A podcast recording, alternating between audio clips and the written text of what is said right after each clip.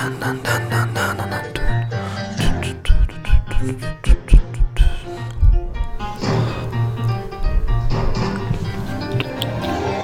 家好，欢迎来到十日谈，我是小任。这期呢是想对十单这个栏目有一个基本介绍，跟大家聊一聊为什么想要做播客，以及十日谈这个名字的由来。第三就是说十日谈正式上线之后，它会聊哪些内容。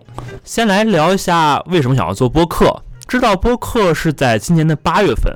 当时有一天下班回家，在路上听一档看理想的节目，我记得那期有聊了一句话，是说，呃，去年是 Vlog 元年，今年是播客元年。当时其实不知道播客是什么，但是就把这句话记下来了。后来去了解了一下播客，包括我也发现，确实身边越来越多人开始做播客了。于是我就算是赶上这个潮流，万一它真是个风口，对不对？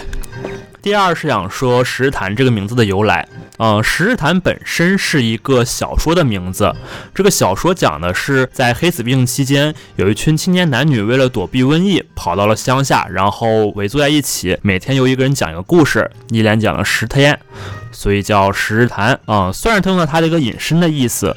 因为这个节目最初我的设想是说邀请到一些身边的朋友来聊一聊一些有趣的故事，尽可能的把我们跟朋友在一起那种放松的状态，用电台这种形式来还原出来，放给更多的人来收听。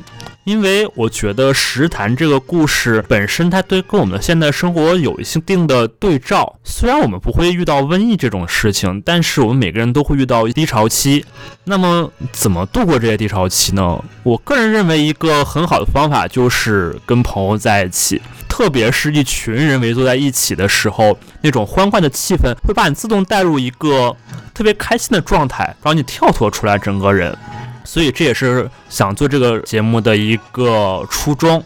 第三就是说，《实谈》这个节目之后会聊哪些内容？因为刚刚有说到会邀请一些身边的朋友来，所以可能会是一些我们身边方发生的一些当下的事情，或者是说。某一代人的共同记忆，可能是九零后，或者零零后，或者一零后都有可能，甚至六零后，以及是说我们一起的兴趣爱好。总之，就会是一些平时就发生在我们身边，但是我们恰巧就刚刚忽视掉的一些有趣的事情。那么，希望大家在节目正式上线之后，能够多多收听，多多关注，多多转发，一键三连，巴拉巴拉。